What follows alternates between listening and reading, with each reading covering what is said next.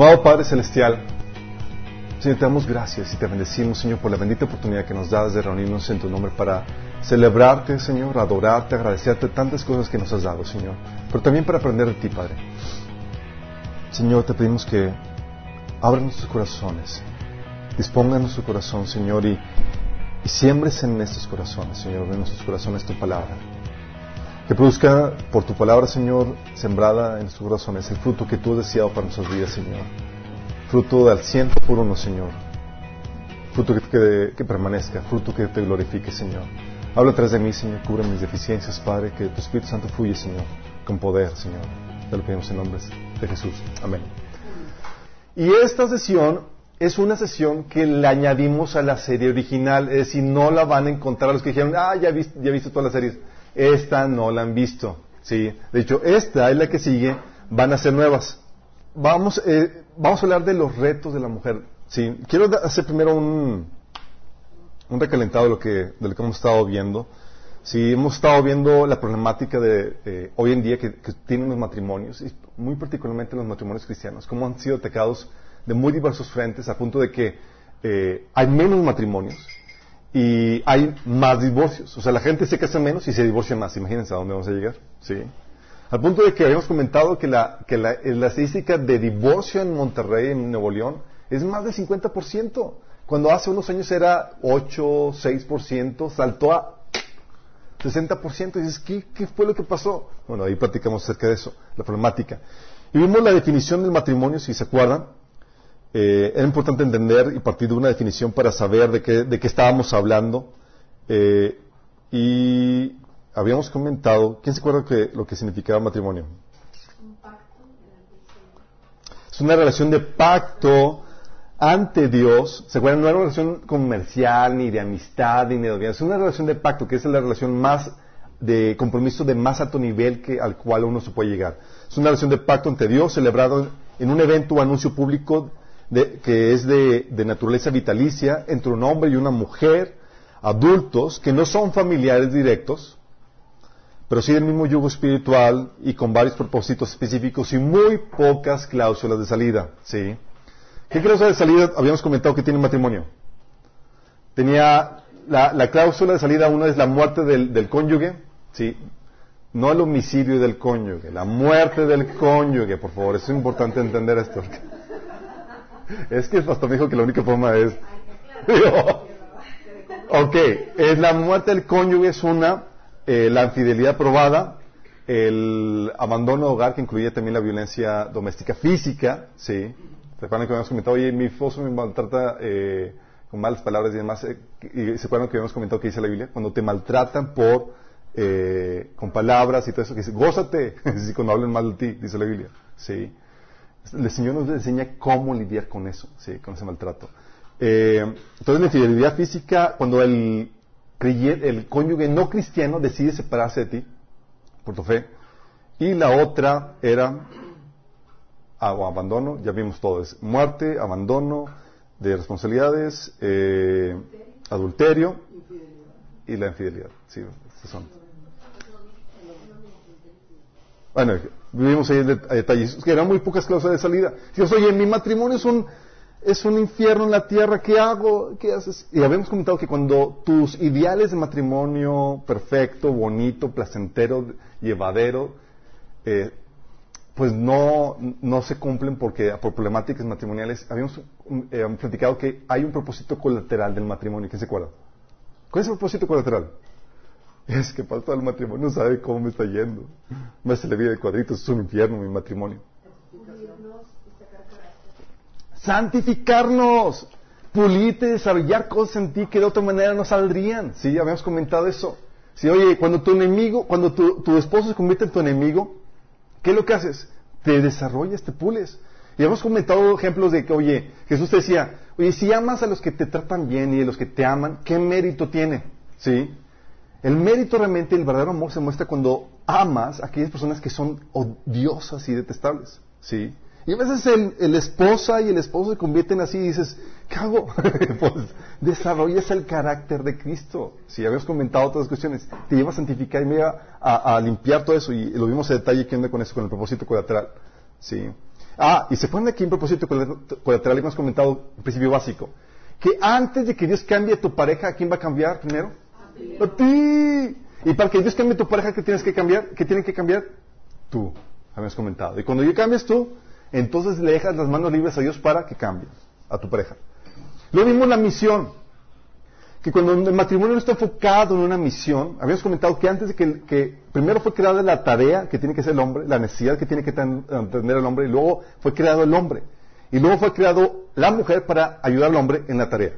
Siempre todo gira alrededor de la misión de la tarea, porque si no están eh, enfocados en la misión, en la tarea que Dios les ha dado, que se convierte en un matrimonio ensimismado, que inevitablemente van a tomar una misión, una tarea, y van a, van a absorber la misión, la tarea de, eh, las metas de este mundo. ¿sí? Los placeres de esta vida, vivir para la vanagloria de esta vida y los placeres que este mundo ofrece. Y dejan a un lado esto. Sí, ya habíamos comentado que por esa causa, por no obtener el hombre la misión clara, muchas veces la mujer adopta las la, metas del mundo y eso hace que, que, vuelva, eh, que la mujer haga fastidiosa la vida del hombre. ¿sí? Porque la mujer va a estar enfocada en algo. ¿sí? Y si tú no le das o llevas a enfocarse en la tarea que tienen que hacer, se va a enfocar en, en vez de convertirse la ayuda idónea, la molestia idónea. ¿Se acuerdan? Y vimos el tema de la autoridad también, el tema de la mayoría de edad. ¿Cuándo es la mayoría de edad? bueno, México 18, pero vimos que bíblicamente era 20 años. Y Dios ordenaba una, santa separación entre padres e hijos, ya para buscarte completamente el matrimonio. Y es una situación que permite que, comience una nueva autoridad, que es el hombre bajo la autoridad de Cristo, ¿sí? Eh, y la mujer está bajo la autoridad del, varón, el varón bajo la autoridad de, Jesucristo, hemos comentado, y que toda autoridad que la mujer utiliza dentro del matrimonio es, se desprende de la autoridad que fue, fue otorgada al hombre, y, el hombre es el que le va a tener que dar cuentas directamente a Jesús. Por eso habíamos comentado eso el respeto a la autoridad y cómo se debe manejar eh, a la autoridad, ¿sí? Y por último, la vez pasada comentamos del modelo espiritual, que la, la Biblia diseñó que el matrimonio fuera eh, homóloga a un modelo de relación entre Dios y el pueblo de Dios. Y hemos comentado que así como Dios es el estándar de paternidad, en el sentido de que Dios te dice, tú quieres ver cómo debe ser un buen padre, nada más estudia a Dios en su paternidad y vas a aprender cuál es la metódica a realizar. ¿Se acuerdan? Eh, y era muy importante porque si tú dejas de, si tú no sigues eh, el estándar de Dios para la paternidad cuando tus hijos se independicen, no se van a zafar de la paternidad de Dios y van a sufrir la paternidad de Dios si era diferente al modelo que tú estás aplicando, habíamos comentado. Bueno, lo mismo pasa para el matrimonio. Oye, ¿cómo debe ser el matrimonio? Si cómo debe ser la relación entre mujer y hombre y el estándar lo establece Dios en su relación con el pueblo. Ya hemos comentado cómo el hombre debe amar a la, esposa como Cristo amó la iglesia y la iglesia debe someter, digo, la esposa debe someterse al esposo como la iglesia somete a Cristo. Ya hemos comentado las problemáticas y demás que se dan y tú puedes estudiar la relación entre Dios y el pueblo de Dios y puedes, eran, son muy análogos a problemas matrimoniales. Completamente. Infidelidad, queja, desobediencia, todo, la misma problemática. Sí, entonces Dios entiende eso y Dios diseñó eso para que podamos, para confrontar a Dios con nuestros corazones, habíamos dicho, ¿no? Oye, que Señor, mi esposa y el Señor, ajá, y yo lo mismo pasé contigo, hijito. Sí, sí, Dios hace eso. Entonces, habíamos comentado el modelo espiritual. Yo quiero que veamos el reto para la mujer en ese sentido. ¿Sí? ¿Por qué? Chicos, una cosa que tenemos es que es muy padre ver toda esta información en la teoría. ¿Sí? Ves el modelo espiritual de cómo debe ser el, matrimonio, de la relación entre hombre y mujer dentro del matrimonio, ves cómo la relación entre Cristo y la iglesia y dices, wow, qué bonito, se antoja. Pero llegas a tu matrimonio y dices, ¿en la torre? ¿Por dónde empiezo? Sí. aquí no veo ningún modelo espiritual, aquí veo por un modelo carnal y, y nada que ver, ¿sí?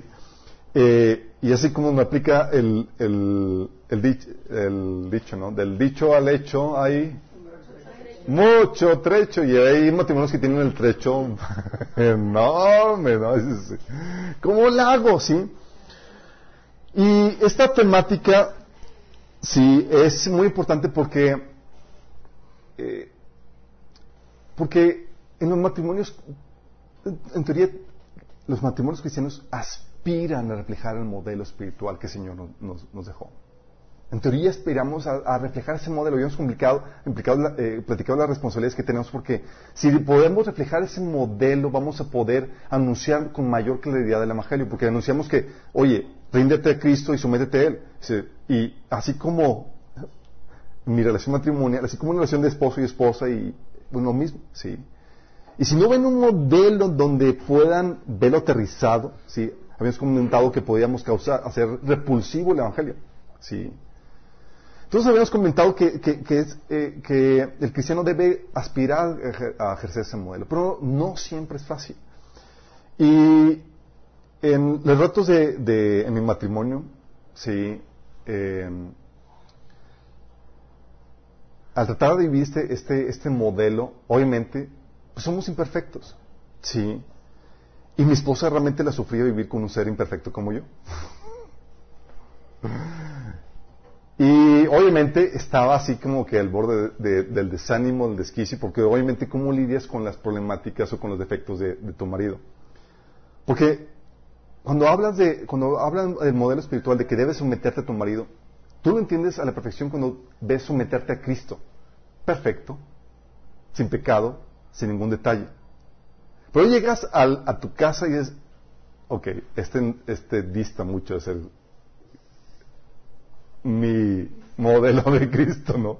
Son, son hombres falibles y, y que fallan y con deficiencias tremendas. Y luego el Señor te pone a la mujer pone a la mujer para que, dependa de ellos para provisión, para protección y para dirección. Y eso me dices, donde le pregunta, Señor, ¿en qué estabas pensando?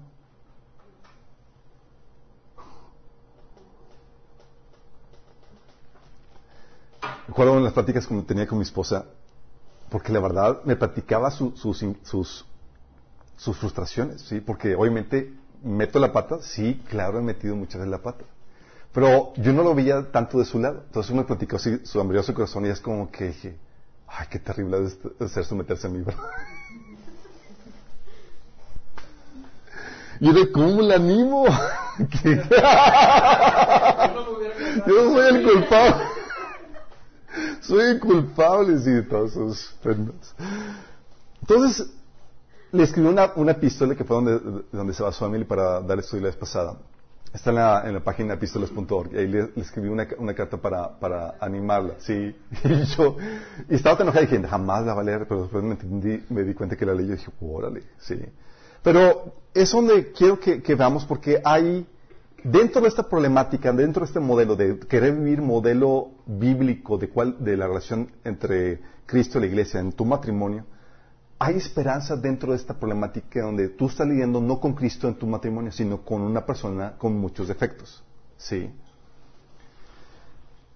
Y tenemos ejemplos en la Biblia que nos alientan en dentro de esta problemática y te enseñan que sí es posible.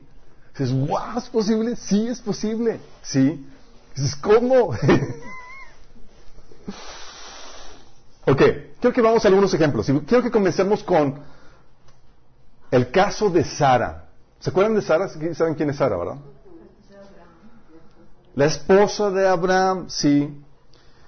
La esposa de Abraham. Y tú lees, me imagino que muchos de aquí ya han leído el Génesis y han leído la historia de, Abraham, el padre de la fe y demás, pero muy poco nos ponemos a pensar las angustias y tribulaciones por las cuales tuvo que vivir Sara en toda esa aventura que vivió Abraham. Porque si tú lo ves desde el punto de vista de Sara, dices, qué vega. O sea, no era cualquier cosa ser esposa de Abraham, con sus locuras y con sus... Escucho la voz de Dios que Dios me dijo esto. O sea, más imagínate, tienes el caso donde Dios le habla a Abraham para que deje su tierra y parentela. Estaban bien establecidos y demás. Y si algo que a la mujer le repatea es sacarle de su zona de confort y seguridad. Imagínate que llega así como que, hijita, Marcito. Sara así como que por fin terminó de arreglar la cocina, de poner adornar su casa y tal la cosa, y dice, hijita, pues nos vamos. ¿A dónde? Pues, no sé, Señor me va a decir a dónde. ¿Cómo que no sabes? Inseguridad, inestabilidad. Sí, aventarte la, darte la aventura. No es cualquier cosa. Los índices de estrés y de angustia se elevan en la mujer de una forma escalofriante. Sí. O sea, ¿qué le habrá dicho Abraham a Sara? ¿Cómo lo habrá tomado Sara cuando le sale con eso? Dice que vamos a dejar eso, su zona, su vida, como, lo habían conocido hasta ese momento. Eh, o sea, ¿qué habrá sentido, qué habrá pensado Sara? Vamos, ponte en su lugar. ¿Crees que hubiera sido fácil? Ah, sí, Abraham, lo que el Señor te habló, claro, claro, vamos a hacer. La verdad, no creo que haya sido así. y más conociendo el perfil típico de la mujer, los hombres somos más dados a la aventura de que, ah, sí, vamos, dale, y no lo pensamos mucho. Pero la mujer es diferente. Sí, la mujer busca siempre la seguridad. Sí. ¿Te imaginas cómo habrá sido? Sacarla de su zona de confort. Y sin embargo, Sara, órale, sin ninguna problemática, se metió en ese sentido. Y no crees que era como que, ah, voy a tomar el tren, el avión para llegar a la tierra prometida. Era empacar y andar de nómadas varios días, semanas, meses, hasta llegar a la tierra prometida. ¡Qué fega! Si no era algo cómodo. Luego llega a la tierra prometida, y luego imagínate, llega a la tierra prometida. ¿Y sabes qué encuentran? De recién llegando, que había hambre en la tierra prometida. ¿Te imaginas tú? O sea, de por sí la, primera idea sí suena espantosa de que vamos a dejar la zona de confort y luego llegas y es, a esto me trajiste. Ya me lo imagino. ¿Really, Abraham? O sea, esta es tu tierra prometida. Hay hambre en la tierra. Sí. Qué pesado, ¿no? Qué difícil para la mujer. ¿Y cómo le sale a Abraham? Pues sí, el Señor me dijo que era aquí. Y luego sí, ¿really? Te dijo. Ya empiezas a escuchar voces. Y me imagino el reto para Abraham de tratar de convencer a su, mujer de, eso. Sí. O sea, imagino a, Sara diciendo, a, esto nos trajo tu grandiosa idea, ¿no? Estábamos mejor allá. Teníamos todo mejor, ¿no? Entonces ya había hambre de tierra prometida. Génesis 12, 10 habla acerca de eso. Y luego, por causa del hambre, tuvieron que emigrar a, a Egipto y luego a Abraham se le ocurre la grandiosa idea de decirle a Sara, vi que eres mi hermana. En teoría el hombre era puesto para defender a su esposa de los peligros. Sí, pero puso a Abraham así como a su mujer como carne de cañón, sabes que, que te, que te, que te ataquen primero para yo defender mi pellejo. Sí, fíjate lo que dice Génesis 12, del 2 al 13. Dice, estoy seguro que cuando te vean los egipcios dirán, esa es mi esposa. Entonces a mí me matarán, pero a ti te dejarán con vida. Por favor, di que eres mi hermana, para que gracias a ti me vaya bien y me dejen con vida. ¿Y te acuerdas a lo que llevo eso? Pues tú hubieras, pensado, sí, ah, qué canijo, o sea, quiere que yo diga que es mi hermana, o sea, me quiere exponer a mí en vez de que protegerme. ¿Te imaginas la, la, la, metida de pata de Abraham? ¿Cómo se va a sentir Sara? Bien expuesta, bien vulnerable. Y luego más porque el rey de Egipto la ve, la chulea, le dice, la quiero, órale, y se la, y se le lleva al castillo, al castillo, a su palacio, donde sea, sí, para tomarla como esposa. ¿Qué hubiera sentido si tú estuvieras en lugar de Sara? O sea, Abraham, ¿en qué lío me metió? Este Señor. ¿Tú estarías contento con tu marido? Dice, no, es que mi esposo es un hombre de fe, un hombre de Dios. Realmente, ¿cómo te habías sentido? Mandamos. o sea, para salvar a su pellejo le, dijo, di que eres mi hermana. O sea, a costa de arriesgarla a ella, y, tal como sucedió, el faraón la tomó como mujer. ¿Sí? O, deja todo ese episodio de cuando entra con los egipcios. Lo repite otra vez con Abimelech. Hubo otra vez otro episodio y llega con, los, eh, con, los, eh, con el rey de los, filisteos antes de que los filisteos se volvieran malos. Eran así medio amigables, tenían temor de Dios. Y eh, le vuelve a decir lo mismo. Sara, otra vez, sácame del, apuro, ¿sí? Ti que eres mi hermanita. Y Abimelech, el rey de los filisteos, lo ve y le dice, ole, y se la y se la lleva también. Dime la neta, ¿tú hubieras sentido, estarías contenta de ser esposa de Abraham? Es que mi esposo va a ser un gran hombre de fe, de él van a ser benditas todas las las, estarías, ¿cómo te sentirías? Dices, oye, ¿realmente estaba metiendo la pata a Abraham? Y big time. Sí, él se supone que tenía que proveer la seguridad y la protección a su familia. Qué terrible, ¿no? Y dices, no, ya, ya, doy gracias por mi esposito. sí. Imagínate estar casado con Abraham. Se le vuelve a repetir. Dice Génesis 20, 22. Abraham decía a Sara, a su esposa, que era su hermana. Entonces Abimelech, rey de, de eh, Gerar, mandó llamar a Sara y la tomó por esposa. Mete la angustia que Sara habrá sentido. Y muchas veces leemos esos pasajes y ni en cuenta de Sara.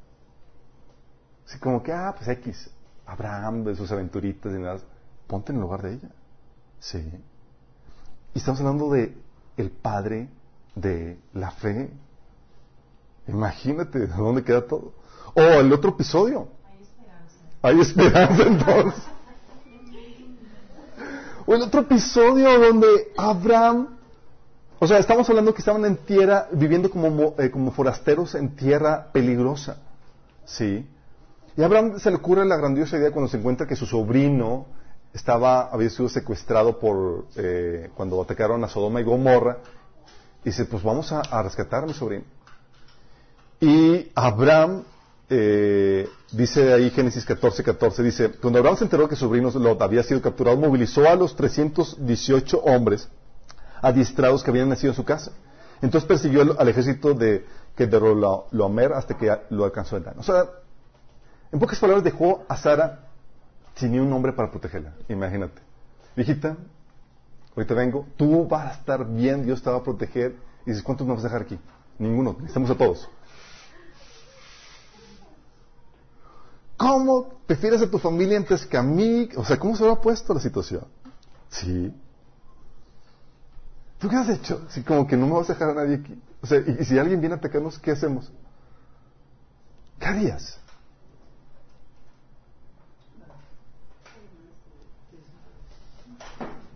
Sí. ¿Qué le habrá dicho? ¿O qué habrás dicho tú a, como mujer al enterarte de esta situación? Dices, no te preocupes, Abraham. Aquí Dios me va a proteger, es mi resguardador. Tú vea lo que el Señor, hacer lo que el Señor te haya dicho hacer. Qué heavy, ¿no? O el caso de, de el sacrificio de su hijo Isaac. No, pues a mí me dijo. Hay cosas que, que mejor así como que muy temprano en la mañana llega la, la, esposa y dice, y, y, y, y, este, Abraham, no sé, señora, se fueron, que se van a ir a camping. que regresan en varios días. Imagínate, fueron de así, llega eso.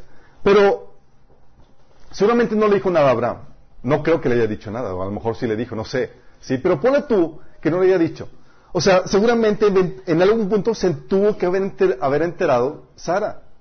¿O no? O sea, ¿tú qué hubieras dicho cuando si te enteras que tu esposo estuvo a punto de matar a, su hijo? ¿Qué, qué, qué querías? ¿Qué? Estaría de loco, ¿no? Dices, en la torre este... Corro peligro. ¿Mande? Se volvió loco. O sea, la piensas dos veces, ¿no? O sea, ese es, dices, no, es que los hombres de fe, Abraham y tal cosa. Imagínate esposa de, Abraham. o el caso de Isaac y, Rebeca también. La misma problemática.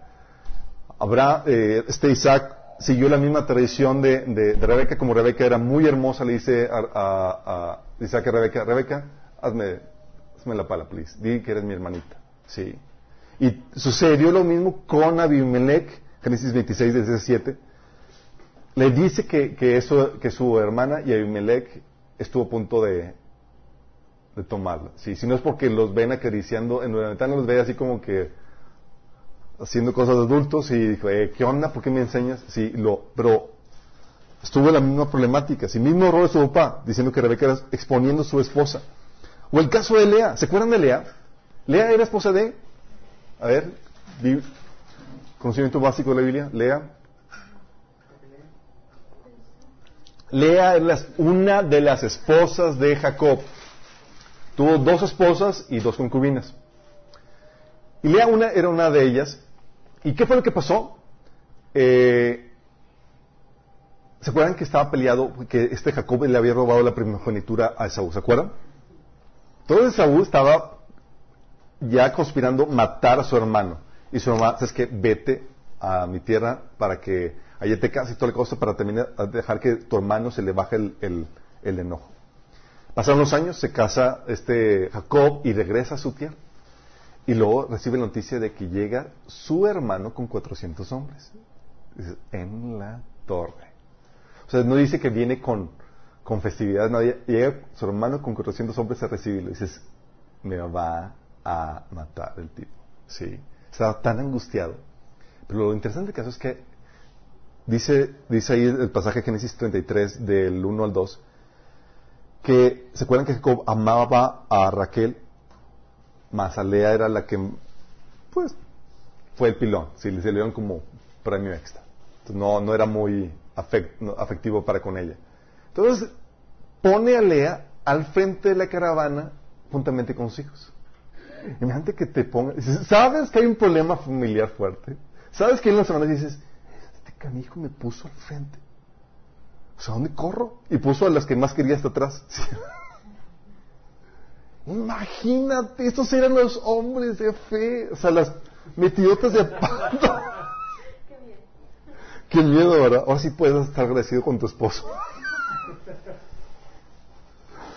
Sí, o sea, era, los puso adelante para que fueran los primeros en que en caso de un ataque fueran los que, los que fueran masacrados, imagínate. Y que así da la oportunidad a Raquel y a sus, hijos que más quería que huyeran. Sí. O el caso de Agar. ¿Se acuerdan de Agar? Pobrecita. ¿Qué culpa tenía? O sea, la, la esclava de Sara, despachada porque Abraham se da cuenta que, pues sabes que siempre no. No, no, pues fue un error lo tuyo y pues el hijo de la promesa no viene por medio de ti, viene por medio de mi esposa, que siempre sí, mi esposa. Imagínate. Sí. Génesis 12, de 14 al 16, habla la triste historia. Dice, al día siguiente Abraham se levantó de madrugada, tomó un pan y odre de agua y se los dio a Agar, poniéndoselos en el hombro. Luego los, le entregó a su hijo y la despidió. Y Agar, partió y anduvo errante por el desierto de Berseba. Cuando se acabó el agua de odres, puso niño debajo del arbusto y fue a sentarse sola a cierta distancia porque pensaba, no quiero ver morir al niño. En cuanto ella se sentó, comenzó a llorar desconsoladamente. ¡Qué triste! La metida de pata de lo que fue su hombre, su, causando estragos de este nivel. Sí. Porque Sara también le dijo a, él que lo tomara y Agar también se le subió a los humos y se puso medio eufórica. Sí, pero estamos de acuerdo que lesión era del hombre. Sí, no es como que a Abraham le amenazaron, oye, acuéstate con mi. sí, pero fíjate los ejemplos. Y sin embargo, chicos, con todo y todo, esas mujeres, a pesar de estas situaciones tan terribles que vivieron, a pesar de exponerlas así, se mantenían, vivían sujetas a sus maridos. ¿Te imaginas? ¿Te imaginas? Al punto de que Pedro las pone como ejemplo. Imagínate. Dice, así como lucían hermosas las santas mujeres de la antigüedad. Dices, ¿quién es tú? Dices, ellas ponían su confianza en Dios y aceptaban la autoridad de sus maridos. Por ejemplo, Sara. Dice, ¿Sara? Sara obedecía a su esposo Abraham y lo llamaba Señor. Ustedes son hijas, cuando, hijas sus hijas cuando hacen lo correcto sin temor de lo que sus esposos pudieran hacer. Imagínate poniendo el ejemplo de Sara, ese nivel. Sí. Si te das cuenta, te acabo de mostrar los ejemplos de lo difícil que, eh, las situaciones tan difíciles que tuvo que enfrentar Sara, siguiendo y sometiéndose a su marido. Comparados con tus situaciones, chicos, en muchas ocasiones, en muchos matrimonios de que estamos aquí, las problemáticas que tienen muchas mujeres son nivel kinder. Sí, estás, estás hablando de lo que vivía aquí Sara, era cosas tremendas, sí. Y fíjate lo que dice. Dice, estas santas mujeres de la antigüedad. Era, órale, eran santas y eran, órale, mujeres. Dice, aceptaban la autoridad de sus maridos. A pesar de todas las ocurrencias, torpezas, metidas de pata y demás, aceptaban la autoridad de sus maridos. Qué heavy, qué pesado. Oye, ¿tenían problemas? ¿Tenían dificultades? ¿Tenían debilidades? ¿Hacían, ¿Metían la pata? Sí. Y decían, aceptamos como que a la autoridad de nuestros maridos. O sea, dice ahí, Sara con todo, a pesar de las problemáticas que acabamos de, de platicar, dice, obedecía a su esposo a Abraham y lo llamaba Señor. Seamos sinceros, muchas de las que están aquí ya lo hubieran mandado volar al Abraham. Sí, ¿sabes qué? A mí no me sabes con esto. Sí. Pero decía, que, que, lo, que lo, aún así Sara lo, eh, obedecía a su esposo y lo llamaba Señor. Y lo dice sin temor, a, no tenía temor a lo que sus esposos pudieran hacer. Este pasaje dice. ¿Y sabes cuál es el secreto de esta sumisión que tenían estas mujeres? ¿Cómo lo lograron? Estaban locas, estaban fuera de sí. O sea, ¿quién se le ocurre someterse a un personaje con este tipo de, de, de, metidas de pata? Oye, en la primera que me, que me exponga en peligro en Egipto, ya lo hubiera abandonado, órale. Sí. Pero el secreto de su sumisión de a sus maridos era su confianza no en su marido. Fíjate en esto. Era su secreto de poder someter a estos seres imperfectos. Era su confianza no en su marido, sino en Dios. Fíjate lo que dice. Dice, ponían su confianza en Dios y aceptaban la autoridad de sus maridos. Primero viene la confianza en Dios y por consecuencia es posible la sumisión a sus maridos. Fíjate, esas mujeres no estaban confiando en sus hombres. Estaban confiando en Dios quien demandaba la obediencia de ellos.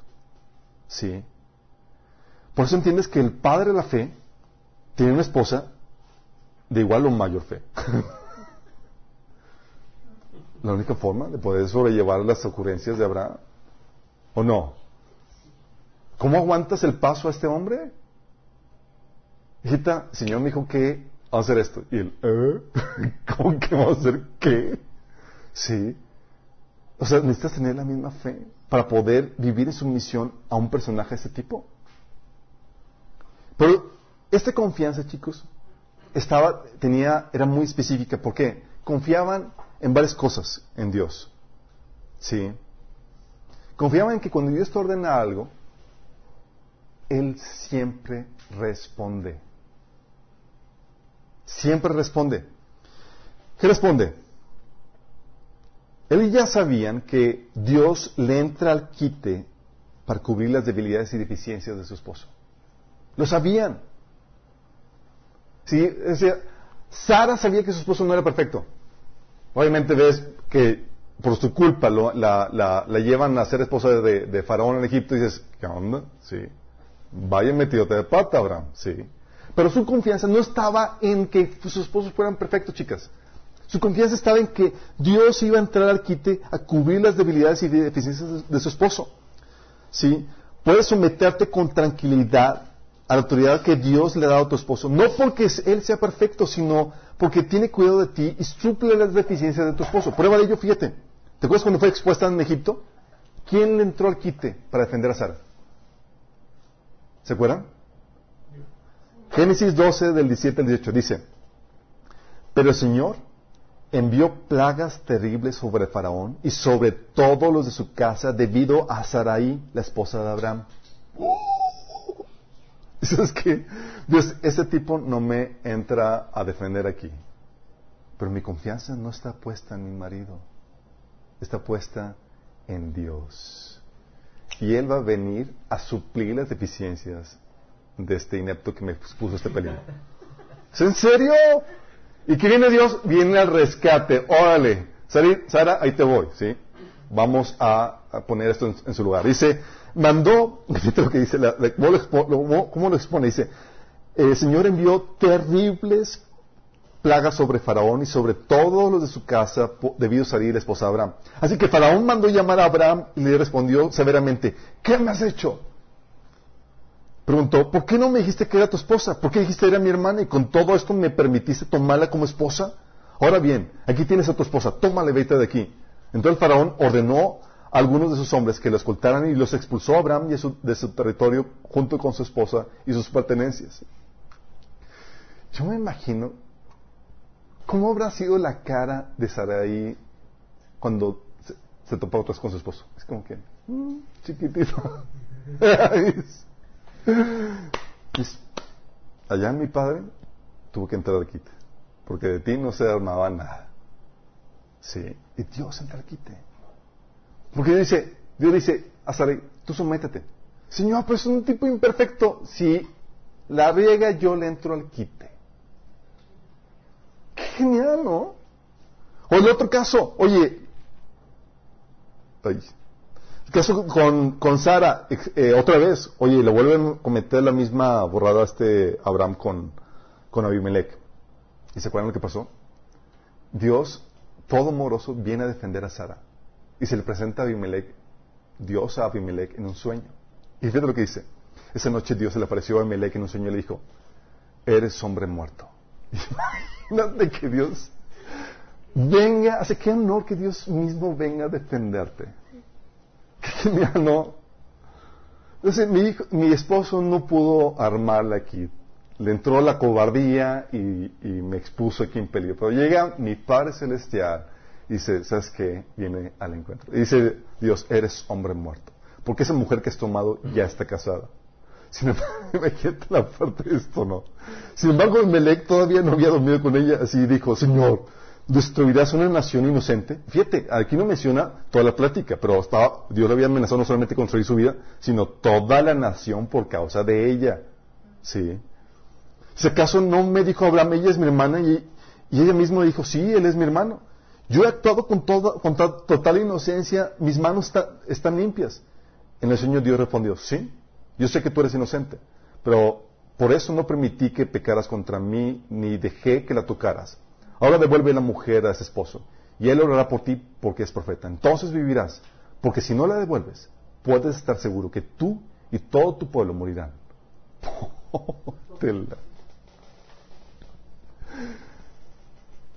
Tú ves este tipo de, de, de- de- gestos por parte de Dios, ¿y ¿a poco no te sometes con toda tranquilidad?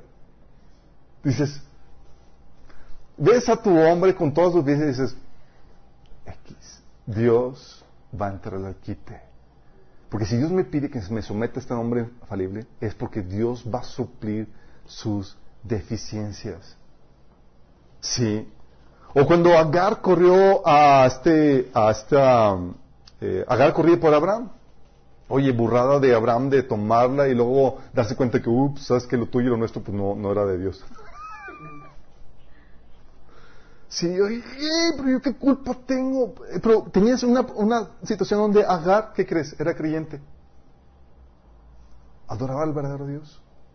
¿Y se acuerdan que, que, leímos el episodio donde se sentó a llorar porque no quería ver a su hijo morir de sed? Dice el siguiente versículo, en Génesis 21, del 17 al 20, dice, cuando Dios oyó a niños sosollar, el ángel de Dios, que es decir Jesús mismo, llamó a Agar desde el cielo, le dijo, ¿qué te pasa, Agar? Imagínate, Dios mismo le llamó del cielo.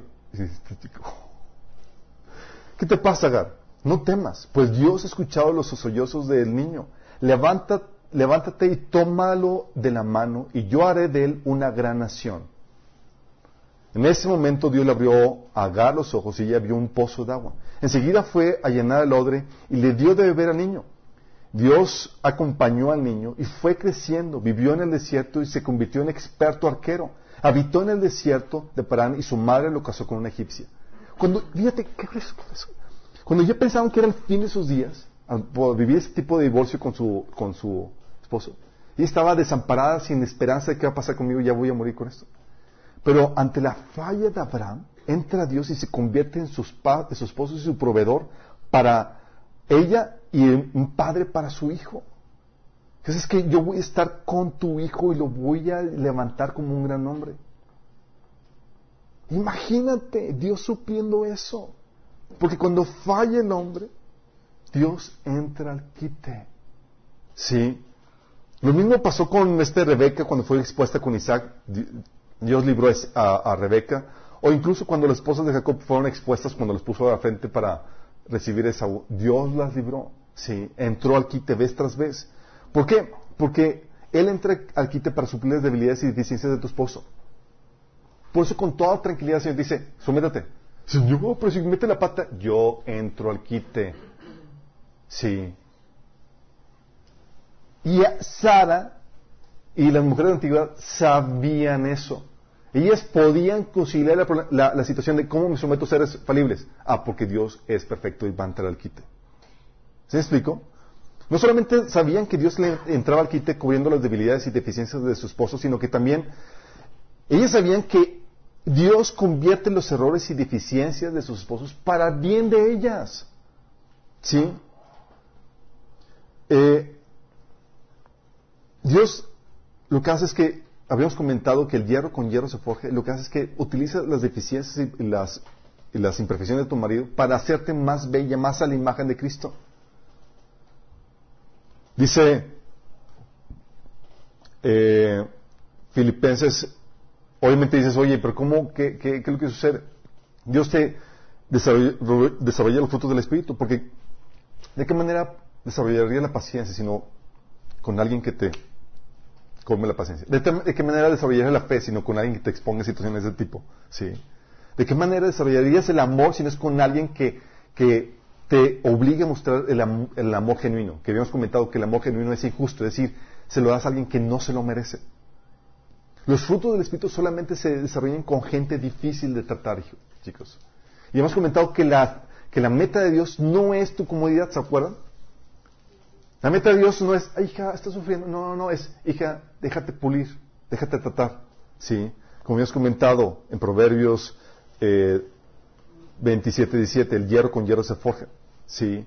Y lo que hace Dios es que desarrolla los frutos del Espíritu, te hace una mujer de oración. ¿Sabías tú que los esposos imperfectos te orillan a orar? Si antes no tenías un tiempo devocional, chicos, ahora sí buscas a Dios con enjundia y pasión. Señor, ¿viste la, decisión que tomó mi marido? ¿A nos va a llevar, Señor? Por dice Filipenses 4, de 6 a 7, no se inquieten por nada, más bien en toda ocasión, con oración y luego presenten sus peticiones a Dios y denle gracias. Te aseguro que Sara era una mujer de oración, con tantas aventuras a las cuales las exponía Sara, digo, este Abraham. Dice, y la paz de Dios, que sobrepasa todo entendimiento, cuidará sus corazones y sus pensamientos en Cristo Jesús, porque es ahí donde derramas tu corazón, tus problemáticas y demás, y, Dios te da perspectiva, te da el consuelo que requieres. ¿Sí? Habíamos comentado el pasaje de 2 Timoteo 2, del 1 al 2, que dice, pídele a Dios que los ayude. Está hablando de las autoridades.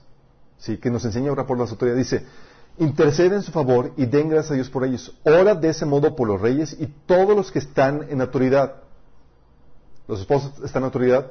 Sí. Dice, para que podamos tener una vida pacífica y tranquila. Así que no haya sustos peludos por decisiones tontas. Sí. Dice, una vida, para que podamos tener una vida pacífica y tranquila caracterizada por la devoción a Dios y a la dignidad. Recuerdo cuando una vez mi esposa me dijo, dice, ay, es que Dios ya me está empezando a poner a orar por ti. Yo, ¿cómo? ¿No orabas? Yo, Necesitamos oración. Sí, necesitamos oración, chicas. Y es por el bien de ustedes. Señor, por favor, guía a mi esposo, Señor. Dale, hazlo, como Salomón, en, los sabios, chicos, tranquilos. En los como los sabios. A un lado de las mujeres y a los sabios como Salomón. Sí. Necesitamos que tomen decisiones sabias, que sean guiados por el Señor en todo lo que hacen. Proverbios 21 dice que, que sean que, el corazón, que Dios dirige el corazón del rey y de la persona autoridad a donde sea que sea su voluntad.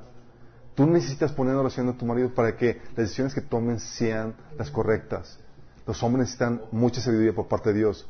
Sí, entonces cuando, oye, es que no sabes, o sea, mi esposo toma cada decisión y cada susto que me da y, es, estás orando por tu marido. Dice la Biblia que, que es necesario para que puedas tener una vida pacífica y tranquila. Imagínate. Sea, tu tranquilidad depende de qué tanto horas de ir por tu marido. Qué fuerte, ¿no? Sí.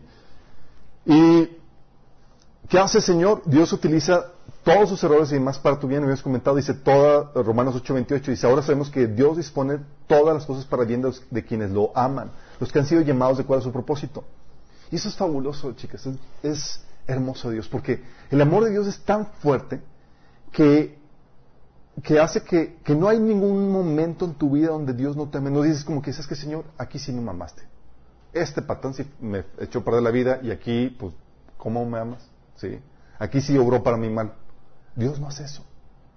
¿Sí? Dice, es, su voluntad es tan fuerte, dice, va obra para bien. Y habíamos comentado que te hace desarrollar frutos del Espíritu, te hace una mujer de oración, pero aparte desata tu propósito. Y ejemplo tras ejemplo en la Biblia tú tienes. Y le hemos visto en el taller de mente renovada, ¿se acuerdan que lo comentamos? Cómo Dios utiliza las decisiones pecaminosas de la gente que te rodea para desatar el propósito. De tal manera que si, si no toman esas decisiones pecaminosas, no se desata tu propósito. Oye, si, si a José no lo hubieran vendido como esclavo, ¿hubiera, hubiera podido tomar su cargo como, como rey de Egipto? No. Si, si, no lo hubieran acusado en falso, ¿hubiera podido haber tomado su cargo en, Egipto? No. Tuvo que haber pasado por esas tribulaciones para llegar a esa posición. ¿Sí? O Jesús. Oye, si no lo hubieran traicionado, ¿hubiera podido cumplir su propósito de, de redimir nuestro... No. O si no lo hubieran hecho complot contra ellos. Al contrario, dice Jesús que el Hijo del Hombre va de acuerdo a lo que está escrito acerca de él. Pero hay de aquel por quien es entregado. Mejor le valdría no haber nacido. Diciendo, las decisiones pecaminosas que, que este Judas va a hacer van a desatar mi propósito, pero a ti te va a cargar el payaso. Y lo que Dios hace. Dios utiliza esas decisiones pecaminosas que tu esposo hace y tú dices, es que arruinó mis planes, mis deseos, mis sueños de matrimonio perfecto, la vida perfecta. Tus planes típicamente van a estar arruinados. Los planes de Dios no. Y entre más pronto mueras a tu ideal, tomes tu cruz y mueras, y aceptes el plan de Dios para tu vida, más sencillo hace ese proceso para, para ti. Sí, porque cuando decimos que tienes que entregarle tu vida a Cristo, y ese que no se, se muestra. Cuando le entregas tu vida a Cristo, tú le, entregas el libro de tu vida, Señor, para que Él escriba la historia que Él quiera, no la que tú quieras. Y a veces estamos pidiendo con Dios con el libro, Señor, presta que ese libro aquí, aquí va esto, Señor. Y dice, no, no, no, no, aquí va esto otro, hijita. Es que dice, no, Señor, yo quiero una comedia, una, una, una, película romántica acá bonita. si yo tenía algo mejor, chicas. Sí. ¿Mande? Tengo un drama. Tengo un drama. Es necesario. Sí. Y Jesús sabía eso. Jesús sabía que tenía que tomar la copa de eh, amarga que el Padre le había preparado. Y muchas tenemos que hacer eso para poder, para que se desate nuestro propósito en nuestra vida. Sí. Dios desata eso. Entonces no hay cosa como que, mira, déjame decirte, si tú crees que tu esposo puede arruinar tu propósito, tú crees que en realidad tu esposo es más grande y más fuerte que Dios. Dices, oh gran esposo que pueda arruinar los planes de Dios. Imagínate. Pero Dios dice que no. Si todas las cosas, y cuando son todas las cosas, todas las cosas obran para bien de los que aman a Dios. Sí. Entonces Dios hace que los errores y deficiencias obren para bien. Y cuando Dios termina de tratar contigo, chicos, cuando Dios trabaja contigo y demás, no solamente te pule y demás, sino que utiliza ese trato que Dios tiene contigo y lo utiliza para cambiar a tu esposo. Es hermoso lo que Dios hace. hay dos opciones. O cambia a tu esposo, ¿sí? cuando Dios ya trató, terminó de tratar contigo, o te quita a tu esposo. Explicarte bien esto. ¿Qué va con esto? Sí. La ley enseña que cuando Dios empieza, Señor, a forjarte, a utilizar todo eso para tu bien, te hace una mujer de acuerdo a la imagen y semejanza de Cristo. Eh, obviamente, hay lágrimas, sudor y todo lo demás, hay tribulación, pero todo eso va para bien. Eh, Dios va forjándote en ti a la imagen de Cristo. Y dice que ese forjar en ti a la imagen de Cristo puede detonar la conversión de tu esposo. Imagínate. 1 Pedro 3 del 1 2 dice, esposas, sométanse a sus esposos, de modo que si alguno de ellos no cree en la palabra, puedan ser ganados más por el comportamiento de ustedes que por sus palabras, al observar su conducta íntegra y respetuosa. Imagínate. Sabiendo que el trato de Dios fue tan y tan severo que, que terminó de ser un carbón, que terminó ser, terminó siendo una joya tan hermosa que lo hace tan atractivo. Y por eso Pablo mencionaba, y lo habíamos comentado antes, que Dios hace que, que, que la doctrina, que el Evangelio sea atractivo por tu testimonio. Entonces el esposo, y hemos escuchado muchos testimonios, yo lo he escuchado muchos testimonios a lo largo de mi caminar de, eh, cristiano de cómo esposos se convirtieron cuando vieron que, que eh, los cambios positivos que, que produjeron sus esposas. Tremendo. Mi papá, cuando, antes cuando nos, cuando nos entregamos a Cristo, estaba negado en que fuéramos a la iglesia y demás. Pero cuando vio nuestro cambio, él ya llegó a un punto donde decían, ¿qué onda? ¿No van a ir a la iglesia? Vayan a la iglesia. nos empujaba yo porque me conviene estos tipos cristianos, ¿sí? Porque no me repelnan, no me rezongan, son obedientes y demás, ¿sí? Hacíamos atractiva la doctrina dices, wow, ¿sí? Es lo que pasa con esto. Entonces, ¿puede Dios eh, detonar el cambio en tu esposo con tu cambio, con tu pulir, ¿sí? O y esto lo digo con de una forma delicada. Sí. Puede, Señor, cuando ya trató contigo, porque habíamos comentado, ¿se acuerdan? Cuando vimos el tema de el propósito colateral, cuando ya las imperfecciones de tu esposo y todas las debilidades y demás, ya terminó de tratar contigo, ya no hay más que hacer contigo, Dios se va con tu esposo, ¿se acuerdan? Entonces yo empiezo a tratar con tu esposo para cambiarlo, para que se convierta. O si tu esposo no entiende, para cambiártelo. Y es que llevo siempre sufriendo con mi esposo la misma cosa, la misma fregadera. Es que seguramente no has cambiado tú. Sí. Porque cuando cambias tú y demás, o desatas el cambio de tu esposo, o desatas el cambio de tu esposo. sí. exactamente. Sí. Y es, aquí me ¿Se acuerdan de, hay un ejemplo de esto en la Biblia? Y ahorita vamos a explicarles qué onda con esto. Es eh, el caso de Abigail. ¿Se acuerdan de Abigail? Así se acuerdan, claro, es una mujer que me identifico con ella. Sí, ni siquiera se acuerdan. Lean sus Biblias, por favor, chicos. A ver, ¿quién era Abigail? Por cinco puntos.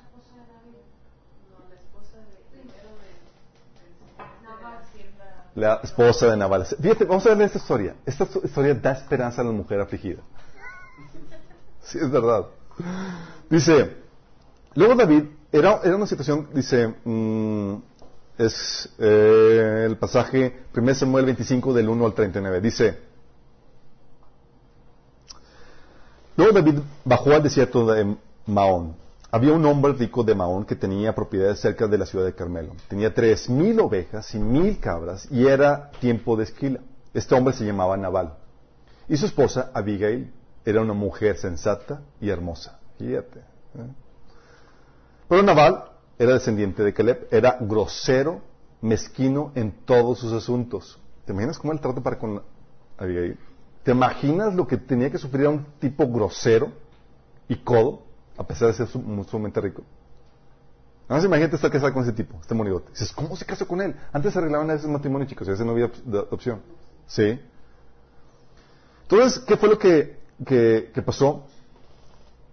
Este, para resumirles la historia, saltando unos versículos, se dio cuenta que ya era tiempo de esquila, entonces mandó David a unos hombres para que era, eh, nosotros hemos cuidado tus hombres, hemos resguardado tu propiedad y toda la cosa, pues danos, compártenos con algo de lo que Dios te ha bendecido. Y este naval dijo, ¿quién es David? Este es forastero bueno para nada y lo mandó pronto. Imagínate. Entonces David se enchiló. Sí. O sea, se le olvidó que ese tipo había matado a gigante.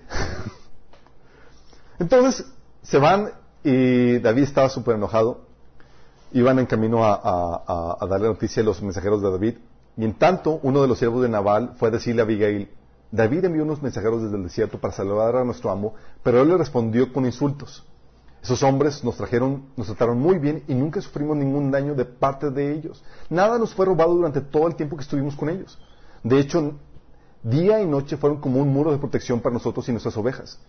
Es necesario que usted lo sepa y decida qué hacer porque habrá problemas para nuestro amo y toda la familia.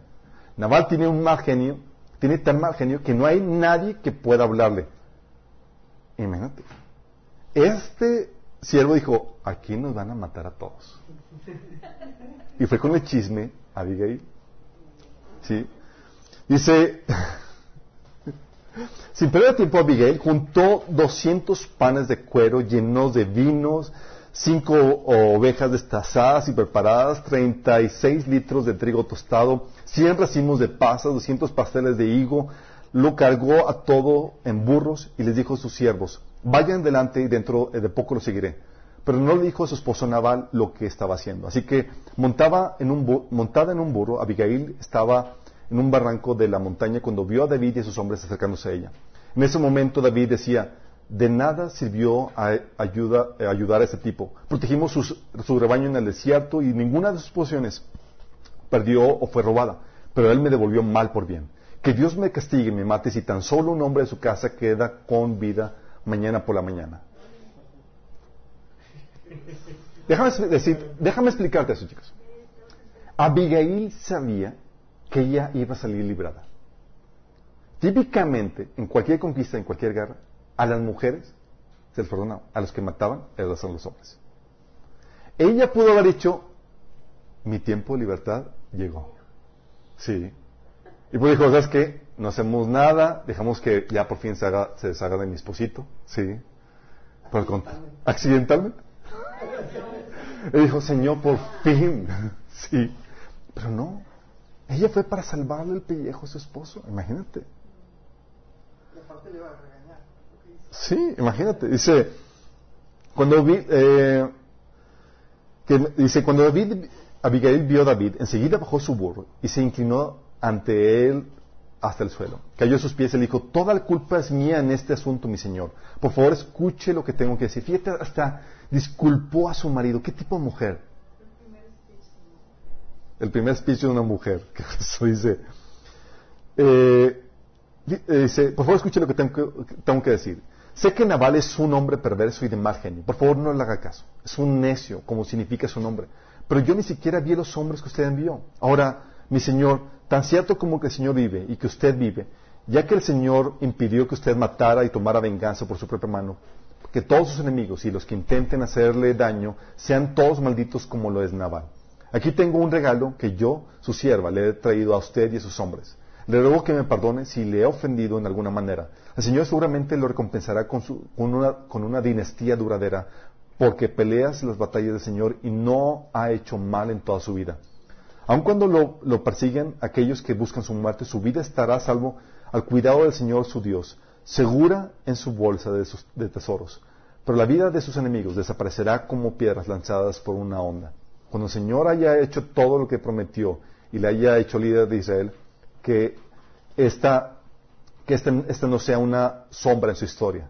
Entonces su conciencia no tendrá que llevar la pesada carga de derramamiento de sangre y venganza necesarios. Cuando, el Señor haya hecho estas cosas, grandes cosas por usted, por favor, acuérdese de mí, su sierva. ¿Qué? ¿Qué tal? No, chiquillos, no, está, dijo, vamos a hacer cosas, vamos a hacer las cosas bien. Sí, porque aquí lo que estaba haciendo es, estaba salvándole la vida a su esposo, chicos. Sí, estaba salvando. Cualquier mujer era como que aquí dejamos que Sí. Pero no, estaba salvando la vida a su esposo. Entonces David le respondió, alabado sea el Señor Dios de Israel, quien hoy te ha enviado mi encuentro. Gracias a Dios por tu buen juicio. Bendita seas, pues me has impedido matar y llevar a cabo mi venganza con mis propias manos. Juro por el Señor Dios de Israel que me ha librado de hacer, hacerte daño, eh, hacerte daño que si no hubieras apresurado a venir a mi encuentro mañana por la mañana, ninguno de los hombres de Naval habrían quedado con vida. Fíjate, voy a matar puros hombres. Ella hubiera quedado con vida, pero los hombres hubieran muerto. Entonces David aceptó su regalo y le dijo, vuelve a tu casa en paz. Escuché lo que dijiste y no mataremos a tu esposo. Cuando Abigail llegó a su casa, entró a Naval dando una gran fiesta digna de un rey. Estaba tan borracho, así que no le dijo nada sobre su encuentro con David hasta el amanecer del día siguiente. Fíjate que, hasta qué prudencia. Dijo, no le voy a arruinar la fiesta a mi esposito. Ya mañana, ya que sí, le doy le, suelto la noticia. Por la mañana cuando Naval estaba sobrio, la esposa le contó lo que había sucedido. Como consecuencia tuvo un derrame cerebral y quedó paralizado en su cama como una piedra. Sí. Unos días más tarde el Señor, fíjate lo que dice, unos días más tarde el Señor lo hirió y murió. ¿Quién mató a Nabal?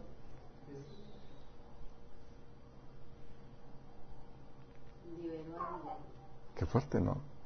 Cuando David oyó esto, oyó que Nabal había muerto, dijo, alabado sea el Señor, que, que vengó el insulto.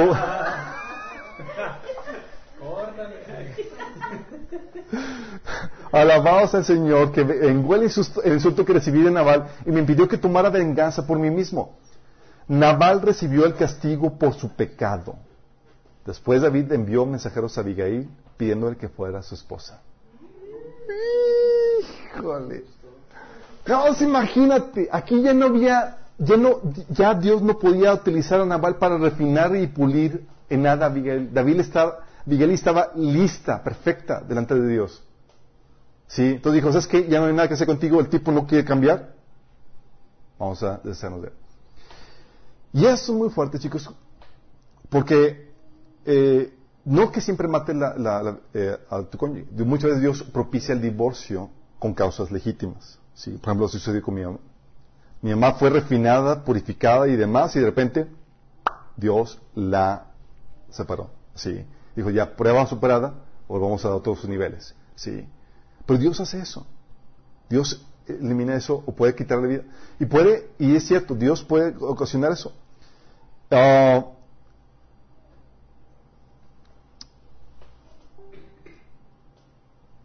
déjame explicarte qué onda con esto, ¿sí? Esto es lo que Dios puede hacer cuando responde. Ahorita vamos a entrar más a detalle con esto. Ese tipo de obediencia, chicos, ¿sí?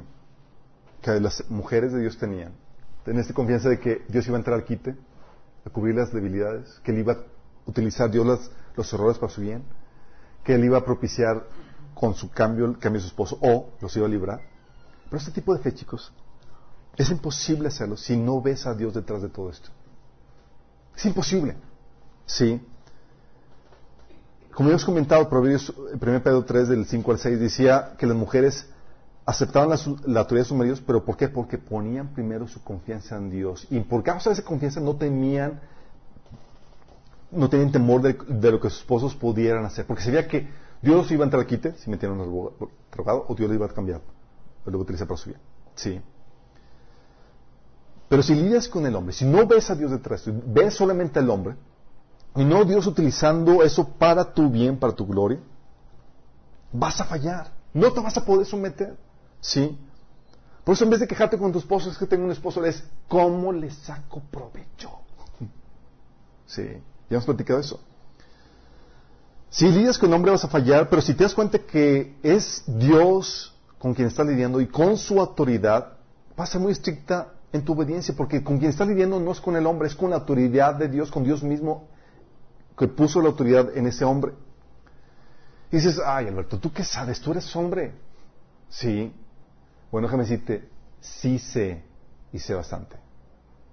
Porque también he aprendido a meterme autoridades. Sí, y estuve como en el caso de, mi papá, por ejemplo, cuando estuve de, cristiano en la casa de mi padre. Mi papá no era cristiano. No era cristiano y era difícil lidiar con él. Porque, tú sabes, obviamente una persona no convertida, ignoraba completamente la Biblia, y yo sabía más de la Biblia, pues me metí con el Señor. Y tenía asuntos donde yo tenía, Dios confrontó su ignorancia de la Biblia con mi conocimiento y confrontó lo que Dios y confrontó mi corazón fue la soberbia que había en mi corazón, mi gente. Me estaba puliendo. En mi, y había problemáticas en mi, en mi relación con mi papá porque yo tenía el ideal de cómo debía manejarse la casa. Y mi hermana no puede dejar de mentir en eso. Sí, tenía el ideal en cuanto a manejar la casa y en, cuanto a su negocio. Le damos ideas y todo cosas y era frustrante porque no sigue las ideas, eran buenísimas. sí, o sea, yo decía, papá, tenemos que, eh, eh, él no metía jardinero ni nada, entonces yo tenía, es que tenemos que, eh, que cortar los arbolitos aquí y demás. ¿Y sabes qué no hacía en desobediencia? Yo trasquilaba todos los arbolitos. nada más entonces estaba ahí cortando todas las ramas y todo eso, y nada más me gritaban, llegó papá, y escondiéndome y llegaba, ¿Quién cortó los arbolitos? Obviamente después Dios me devolvió eso. Sí. Una vez mi, eh, mi esposa y mi cuñado cortaron mis arbolitos que, había, que había eh, cortado y era como que no me acordé, Señor, todos mis pecados vieron a mí. Y dije, wow, Dios hace eso. Pero si era porque yo tenía un ideal de cómo llevar esto, me esperaba que Dios no aceptaba eso. O que mi papá no aceptaba en mis propuestas. Mi papá tenía el patio un mugrero y demás, y yo quería hacer reformas y demás. Entonces, ¿qué, ¿sabes qué hacíamos? Tirábamos todas sus cosas. Llegaba mi papá, y esto, es que papá se veía muy sucio, y te lo tiramos. Así de rebeldes y cabezones éramos. Sí. Le desaparecíamos un montón de cosas, imagínate. Eh, incluso recuerdo en, nuestra, en mi rebeldía llegué a pintar sin consentimiento de mi papá la casa en el color ideal que de acuerdo era mi, a mi color. Entonces yo llegamos, obviamente yo pintando la casa y demás. ¿Qué estás haciendo? Es que para nunca le das mantenimiento a la casa y más uno tiene que hacer. O sea, yo estaba enojado porque no hacía nada por eso. Sí. Pero un asunto de rebeldía en mi corazón. Recuerdo también, eh, había desacuerdos con mi papá en el manejo de, del trato con la familia. Yo incluso le, llegaba a aprender muy, severamente a mi papá, o sea, en mi, en mi altanería tan fuerte, sí.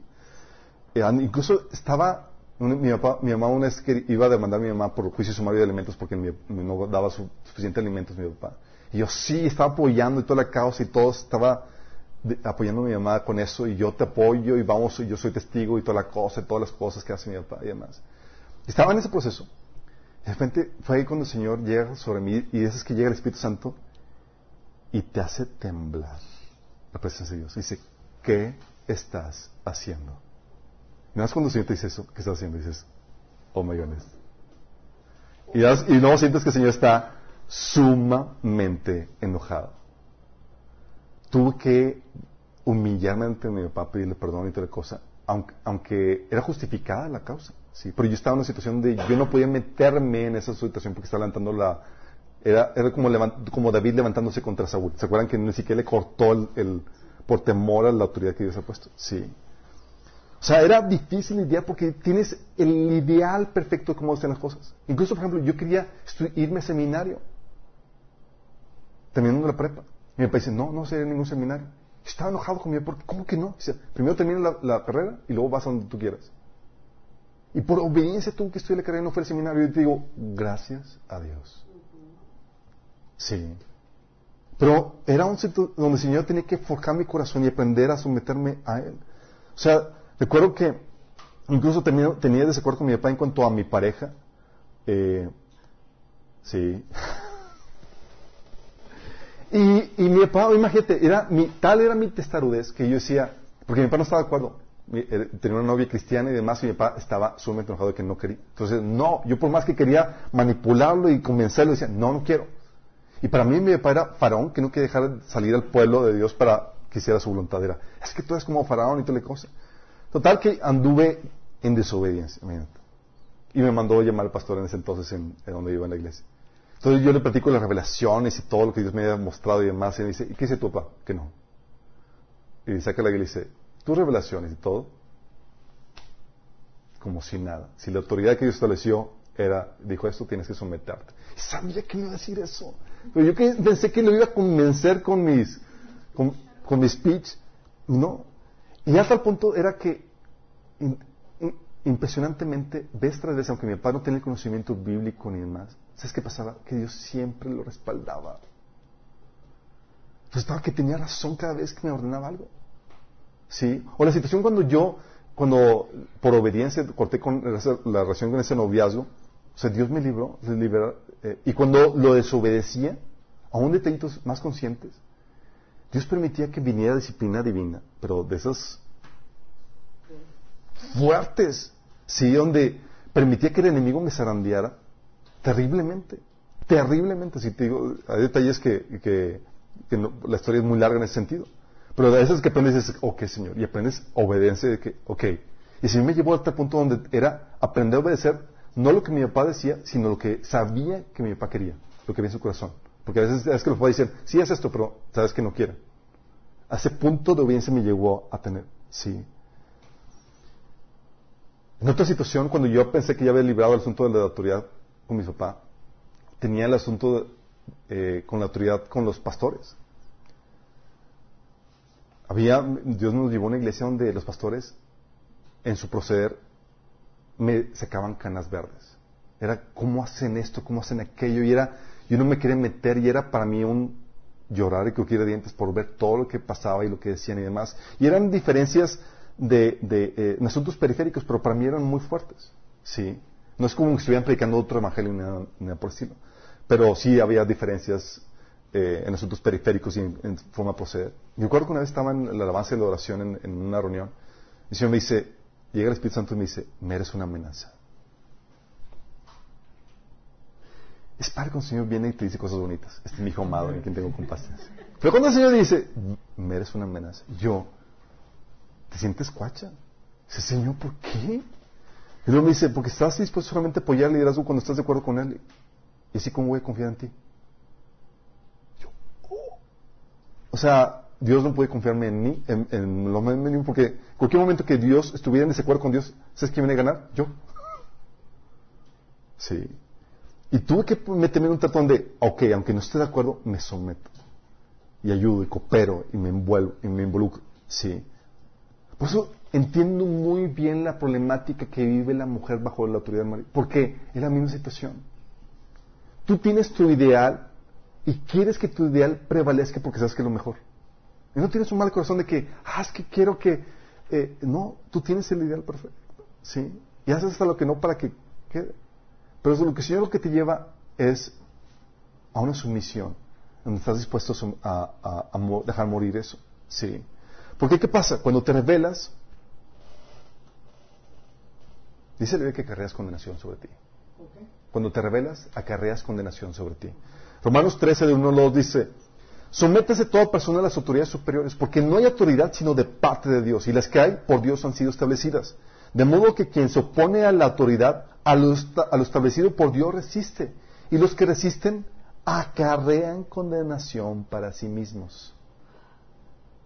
Sí. Dios me llevó a vivir disciplina así, divina, por revelarme la autoridad establecida. Tuve que aprender, ser forjada. Sí. Pero te imaginas, Sara tenía una muy buenas razones para rebelarse, ¿o no? ¿Te imaginas Sara diciendo, diciéndole a Dios, Señor, ya tuve suficiente con este hombre. Sigue con puros sueños que no se concretan y sus decisiones ponen en peligro mi bienestar y el de mi familia. ¿O no puede decir eso? ¡Claro! Como, sé que quieres lo mejor para mí y eso no es lo mejor, definitivamente, me voy a separar de él. ¿No puedo haber dicho eso? Con la mano en la cintura.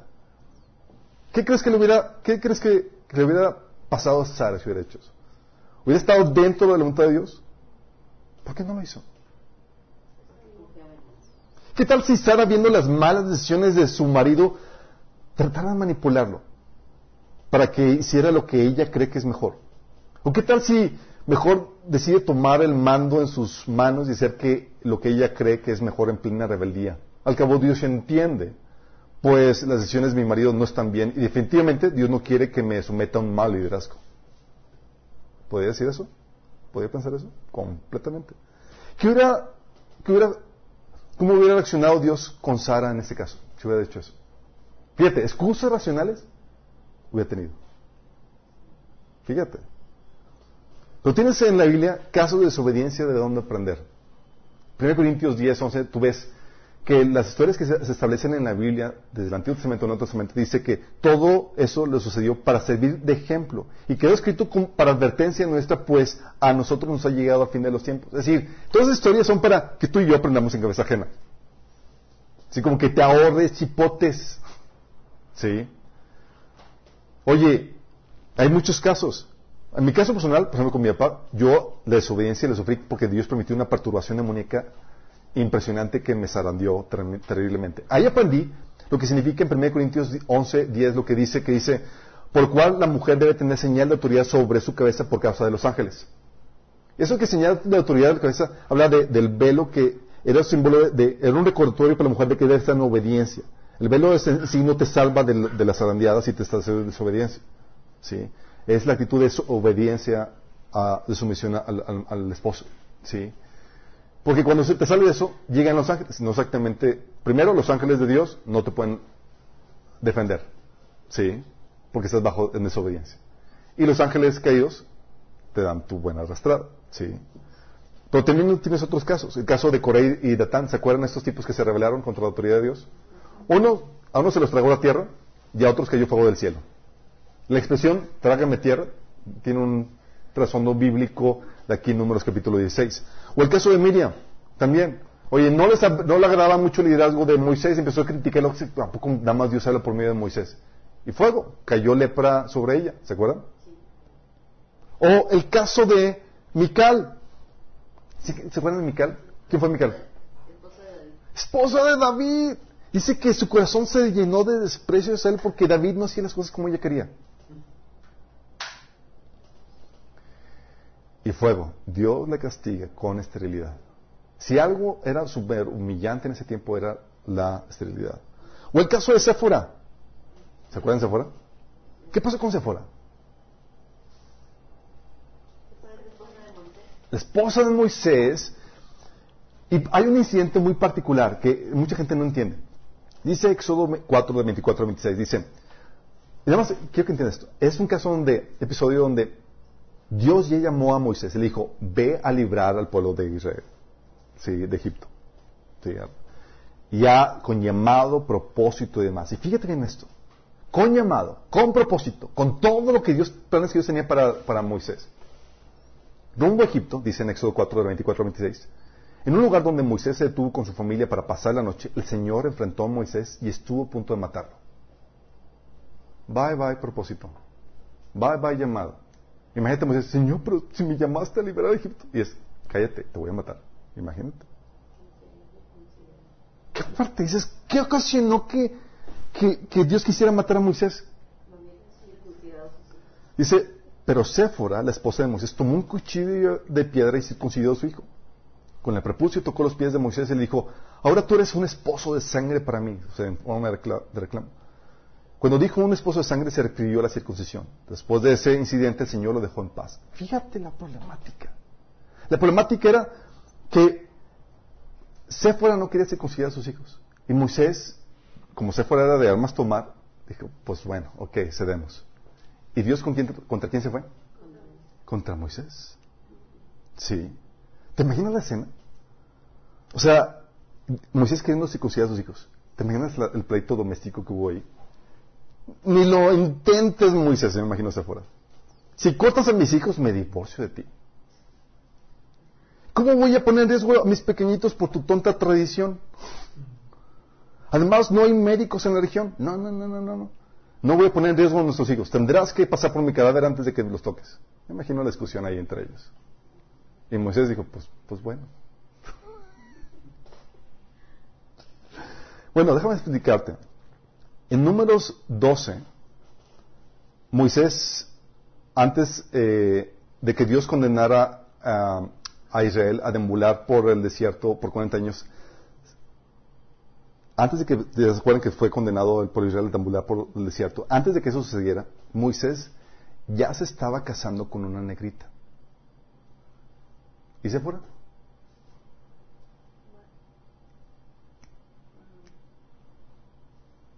Lo cual indica que Séfora murió a los cuantos meses de ese suceso. Qué fuerte, ¿no? Qué fuerte. Y dices, oye, pero ¿estás diciendo que, realmente Dios pudo haberla quitado la vida? ¿Se acuerdan cuando vimos el tema de disciplina divina? ¿Dios disciplina a los suyos, o no? ¿Les da pavo, pavo? ¿Sí o no? 1 Corintios 11, 30 dice, esa es la razón por la que muchos de ustedes son débiles y están enfermos y algunos incluso han muerto. Si nos examináramos a nosotros mismos, Dios no nos juzgaría de esa manera. Sin embargo, cuando el Señor nos juzga, nos está disciplinando para que no seamos condenados juntamente con el mundo. Fíjate, fíjate. Dices, ¿cómo puede ser esto? El llamado y el, don de Dios son irrevocables. Está, el contexto, está en, el pasaje se refiere a un contexto del llamado de, al pueblo de Israel. Sí. Por eso nos da en 1 Corintios 10.5, ¿se acuerdan? Cuando habla de los episodios del Antiguo Testamento, Pablo dice, sin embargo, la mayoría de ellos no agradaron a Dios y quedaron en el desierto, quedaron sus cuerpos tendidos en el desierto. Dime, ¿era el propósito de Dios que pasaran la tierra prometida? Sí. ¿Que conquistaran todo el propósito de Dios para sus vidas? Sí. ¿Y sin embargo, lo cumplieron? No. ¿Murieron dónde? En el desierto. Y muchos cristianos terminan muertos en el desierto porque no pasan el proceso de Dios en sus vidas. Bye bye propósito, bye bye llamada. Y tú puedes ver con claridad que Dios te puede cortar la vida antes de que cumplas tu propósito. Lo hizo con el pueblo de Israel de entrar a la tierra prometida y lo iba a hacer con Moisés antes de que cumpliera el llamado de liberar al pueblo de Egipto. Imagínate. Entonces, si tú piensas que tienes el llamado, no estás seguro hasta que sigas avanzando y te sometes al trato de Dios. ¿Vamos entendiendo? Sí. Por eso, chicos, una persona, debes entender que una persona rebelde, en realidad los errores del liderazgo son solo una mera excusa para su verdadera intención. Una persona rebelde, su verdadero deseo es hacer su voluntad. Debes entender esto, y te lo repito, para una persona rebelde cualquier liderazgo es un mal liderazgo. Y será bueno solo cuando ese liderazgo se somete a ella. Fíjate. Es decir, va a ser un liderazgo solamente cuando ese liderazgo haga su voluntad. ¿Tú te das cuenta realmente que eres realmente obediente a Dios? No cuando te sometes cuando estás de acuerdo. Fíjate. Sino cuando te sometes cuando estás en desacuerdo. Hay gente que dice, no, yo sí me someto a la Biblia. Cuando estás de acuerdo con ella. Cuando no, pues no. ¿Esa es obediencia? No, yo sí me someto a la autoridad. La verdadera obediencia se muestra cuando hay sumisión en un desacuerdo. Qué fuerte, ¿verdad? Y la, la sumisión que Dios demanda es imposible para una persona que no ha nacido de nuevo. Oye, Alberto, lo que estás queriendo decir es una persona, es algo muy difícil, el estándar es muy alto. Claro, pero Dios está pidiendo que lo hagas no en tus propias fuerzas. El estándar que Dios está pidiendo es imposible para una persona que no ha nacido de nuevo. Fíjate lo que dice Romanos 8, del 7 al 9, dice, la naturaleza pecaminosa es enemiga de Dios siempre. Nunca obedeció las leyes de Dios y jamás lo hará. Por eso la, los que todavía viven bajo el dominio de la naturaleza pecaminosa nunca pueden agradar a Dios. Fíjate. Oye, todavía vives bajo la naturaleza pecaminosa, olvídate, este modelo no funciona para ti. Sí, no funciona. Porque es el, es el Espíritu el que pone en ti el querer como el hacer, él pone el poder para poder hacer esto. Sí. Lo dice el versículo 9, pero ustedes no están dominados por su naturaleza pecaminosa, sino controlados por el Espíritu, si es que el Espíritu de Dios vive en ustedes. Y si alguno no tiene el Espíritu de Cristo, no pertenece a Él. Fíjate lo que dice, que la única razón, el único poder que te lleva a no vivir bajo tu, naturaleza pecaminosa es que tengas el Espíritu de Dios dentro de ti. Si no tienes eso, este modelo no va a funcionar. Sí. Con esto, chicos, por eso te quiero terminar con este palabras de ánimo por la mujer. Sí, sabemos que es difícil estar en tu lugar como mujer, casada con maridos deficientes, con debilidades, con problemáticas. Sí. Como hombres debemos entenderlas y no culparlas, porque también nosotros, aunque tenemos un liderazgo perfecto en Cristo, batallamos para someternos. Sí. Así cuando llegaba con Dios, que Señor, mi esposa, no se somete, y el Señor, ¿y tú sí? Y yo, ¡ay, Señor! ¿Por qué siempre me las devuelves? Sí. Dios siempre nos confronta con esa situación. Sí. Como hombres no, no nos culpamos, sino, ¿sabes qué? Debemos orar por gracia sobre sus vidas en esta área. Porque sabemos que es todo un reto. Que el Señor les dé la fe suficiente, que ponga en ellas, en ustedes el querer. Y también nosotros en someternos plenamente a Dios, no solamente cuando queramos. Entonces sabemos que es difícil, tenemos que ser empáticos. Tú como mujer debes tomar aliento, pues no estás sola. Las mujeres en la Biblia entienden tu lucha, pero también puedes encontrar en ellas un ejemplo a seguir. Y puedes confiar en Dios. que así como cubrió las debilidades de sus esposos, entrándole al quite para protegerlas a ellas y a su familia, lo hará contigo siempre y cuando te sometas a su autoridad como lo hicieron ellas. Porque el condicionante para que Dios entre al quite es, se sometieron. Y tema a Dios. Sométate a Él. Evita disciplina divina. Si crees que las cosas serán mejor en tu forma, vas a ser quebrantada por Dios. Evítate eso. Sí. Nosotros no vivimos bajo el modelo del mundo, vivimos bajo el modelo de Dios. Difícil, claro. ¿Por qué? Porque implica morir a ti mismo, a lo que crees que es mejor. Pero ¿qué te dice la Biblia? No seas sabio en tu propia prudencia. Es decir, te dice, desconfía de ti mismo. Y se confía en Dios. El modelo de Dios funciona. Pregúntale a mi esposa. Cuando ella se sometió a Dios y dejó se dejó pulir por, por mis imperfecciones, ¿sabes qué pasó? Dios vino sobre mí. Y ahí me tenía así, con la problemática. ¿Se acuerdan que les platiqué? Que estaba, una noche le, hice llorar por una, porque le, la traté ásperamente y yo ni, así como que medio intuí que algo pasó, pero la verdad ni le puse atención. Y en la mañana, mi tiempo emocional, me presento delante de Dios y el Señor nada más lo notó sumamente enojado conmigo. Yo, Señor, ¿qué pasó? Y el Señor me, dice, tienes que pedir perdón a tu esposa por cómo le trataste y yo, ¿qué? Pues, ¿ni qué hice o qué? Pues creo que está discutiendo con el Señor, pero estaba tan la convicción y tal temor de que Dios me iba a hacer algo si no hacía eso, que voy con mi esposa. Le digo, oye, me dijo, como que el Señor me regañó por esto y, me está pidiendo que, te pida perdón, pero realmente son puntadas mías, ¿no? Porque realmente no pasó nada, ¿no? y mi esposa ah, se pone a llorar o estabas que súper contenta porque Dios me había regañado. ¿Por qué? Porque se cuenta que Dios tiene un Padre amoroso que la defiende.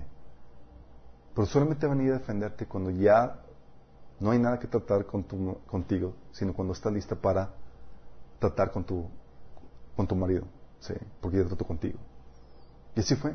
Ella se sometió al trato de Dios, sufrió la ofensa, hizo todo, reaccionó correctamente y no le dejó, ya no veía nada que tratar con ella, le dejó las manos libres a Dios para que tratara conmigo. Y siempre funciona así. Entonces hay esperanza en esto. Y si no, tu esposo no entiende, no se convierte, no cambia, no se arrepiente, eventualmente Dios puede darle bye bye. Sí. Entonces, ese es el reto que tiene la mujer. ¿El hombre tiene retos? Sí. De esos vamos a platicar el próximo sábado. Ahorita quiero terminar nada más con una llamada a las personas que dices, quiero vivir este modelo. Bueno, no lo vas a poder vivir en tus propias fuerzas. El modelo de Dios es tan alto y tan superior que requiere ayuda sobrenatural. No lo puedes hacer contigo mismo. De hecho, algo que hemos platicado es que requieres aplicar todo lo que hemos visto en el discipulado hasta ahora. Sanidad emocional, mente renovada, liberación. Tienes que aplicar todo lo que hemos estado viendo hasta, este, hasta esto. Porque lo que hace el matrimonio es que pone a prueba todo tu acervo en el discipulado. ¿Sí? Pero necesitas comenzar con un paso, que es recibir el Espíritu Santo, la ayuda divina, que viene a darte el poder para poder vivir esto. Y solamente se puede recibir el Espíritu Santo si estás dispuesto a rendir tu vida a Cristo. Es decir, dejar de ser... Eh, cuando rendir tu vida a Cristo estamos hablando de arrepentirte, a estar dispuesto a someterse a su voluntad. Si estás dispuesto a arrepentirte, y crees que Jesús es Dios mismo encarnado que murió por ti en la cruz y que resucitó para el perdón de tus pecados, tú puedes recibir el Espíritu Santo, el perdón de pecados y la vida Y si tú quieres hacerlo, dice la Biblia que puedes invocar su nombre, dile salvación y Él te la va a dar. Sí. Y si quieres hacerlo, te quiero llevar a esta oración. Ahí cierra tus ojos y dile, Señor Jesús, el día de hoy me rindo a ti. Te pido que me perdones mis pecados hasta el día de hoy he seguido mi propia voluntad y no la tuya. Yo te pido que me perdones por ello. Rindo mi vida a ti. Creo que moriste por mí en la cruz, que resucitaste para el perdón de mis pecados y que eres el Señor de señores y Rey de reyes. Yo hoy te acepto como mi Señor y como mi Salvador. Cambia mi vida, Señor. Dame tu Espíritu Santo. Sálvame. Te lo pido, Jesús nombre. Si hiciste esta oración, bien, pero a los que más que hemos estado avanzando en esto, todo un reto, ¿verdad? Especialmente para las mujeres. ¿Hay esperanza? hay esperanza. Como Dios no te da, no te da una orden sin darte una esperanza en cuanto a cómo esto va a funcionar. Vamos a platicar el próximo fin de semana acerca de, del reto para los, los hombres, pero eh, quiero que queramos, porque el Señor les dé la gracia que necesitan para poder vivir a este nivel de compromiso con el Señor. ¿Sale? Amado Padre Celestial, Señor, queremos pedirte, Señor, por las mujeres de la iglesia, Señor, las mujeres casadas y que están por casarse, Señor. Padre, porque vivir el modelo que tú has establecido en tu palabra, Señor, es, es todo un reto, Señor. Se requiere fe, se requiere autoneración, Señor, se requiere morir a uno mismo. Señor, y eso no se puede hacer por uno mismo, sino, sino por tu poder, Señor. Y te pedimos que venga ese poder de tu Espíritu Santo sobre sus vidas para que puedan vivir este nivel, Señor. Que puedan reflejar en su relación matrimonial el modelo de de la iglesia con Cristo Señor. Ella sometiendo, Señor, y sirviendo a su Señor, así como, así de la misma manera sirviendo a su esposo, Señor.